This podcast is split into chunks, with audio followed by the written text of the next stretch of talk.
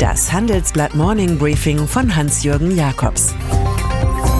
Guten Morgen allerseits. Heute ist Mittwoch, der 8. Mai. Und das sind heute unsere Themen. Pompeos Reise in den Irak. Siemens spaltet Kraftwerkssparte ab.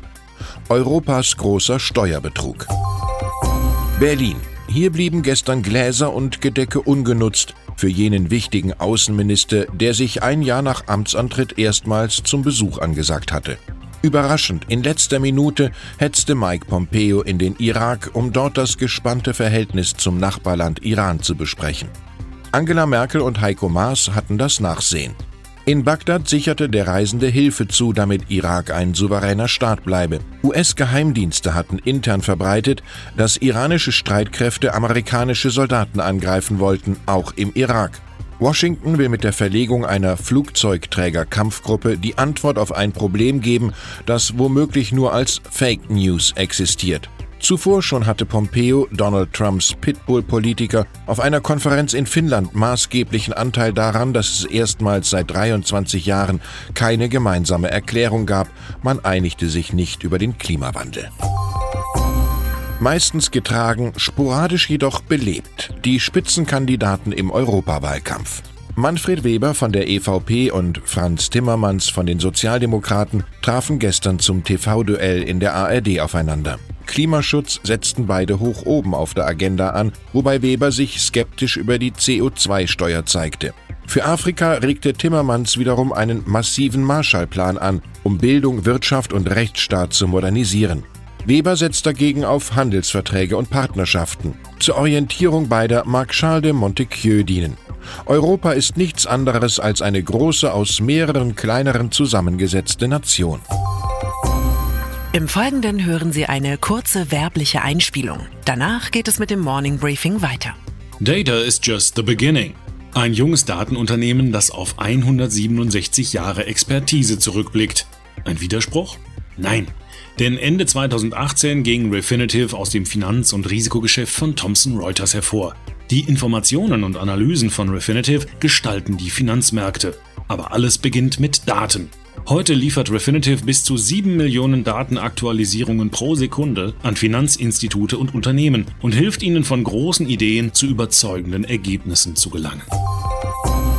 Siemens. Aus dem Niedergang des einst strahlenden Rivalen General Electric hat der Konzern einen Schluss gezogen. Schnell weg mit dem Kraftwerksgeschäft und der Energieübertragung. Riesenturbinen sind nur noch in Japan und China gefragt. Das alles führt bei den Aktionären zu weihnachtlichen Momenten mitten im Frühling. Sie erhalten nach dem Vorbild von Osram Gratisaktien der ausgelagerten börsennotierten Firma mit 80.000 Mitarbeitern.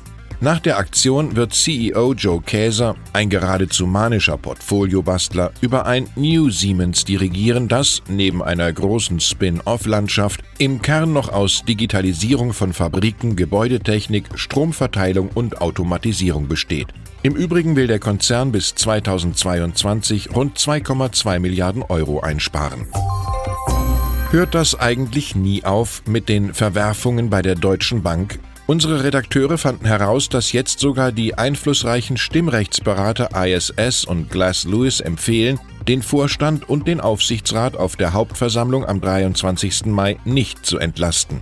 Der Appetit auf Risiko und ein Mangel an persönlicher Verantwortung hätten immer wieder zu hohen Strafen, neuen Untersuchungen und Misstrauen der Führung gegenüber geführt. Auch bei UBS und Bayer hatte es jüngst ähnliche Misstrauensvoten gegeben. Dagegen wird heute das Aktionärstreffen bei der Allianz kommod ausfallen. Man feiert die Rekorddividende von 9 Euro pro Aktie, ein Plus von 12,5 Prozent. Kritisch könnte es nur beim 10,33 Millionen Euro Verdienst des CEO Oliver Bäte werden.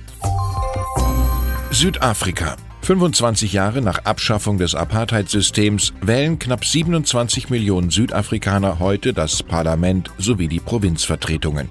Das Rennen dürfte erneut der Afrikanische Nationalkongress ANC mit Präsident Cyril Ramaphosa machen, der sich in der Privatwirtschaft ein Vermögen von mehreren hundert Millionen Euro erschaffen hat. Trotz zu erwartender Stimmenverluste wird der ANC dabei die Demokratische Allianz leicht übertreffen, die mehrheitlich von der weißen Minderheit beherrscht wird. Wir sind alle bestimmt zu leuchten, wie es die Kinder tun, gab der verstorbene Ex-Staatschef Nelson Mandela mit auf den Weg.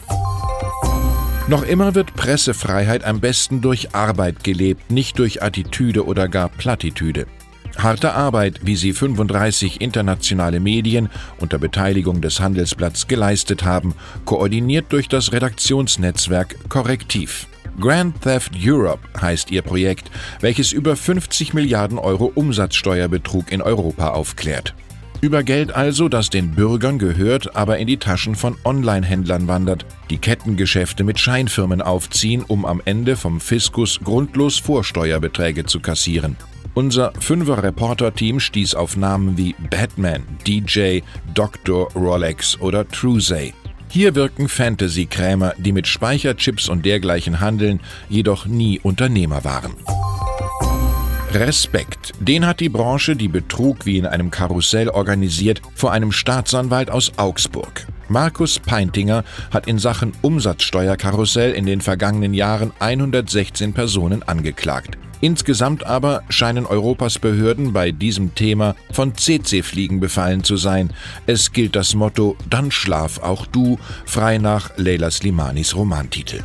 2017 hat die EU-Kommission softe Anti-Karussell-Gesetze beschlossen, die erst 2022 Realität werden, womöglich aber gar nicht greifen. Eine Harmonisierung bei der Erhebung der Umsatzsteuer in Europa fordert der grüne Europapolitiker Sven Giegold. Und Staatsanwalt Peintinger kümmert sich nun nach einer Beförderung um Betäubungsmittelkredite.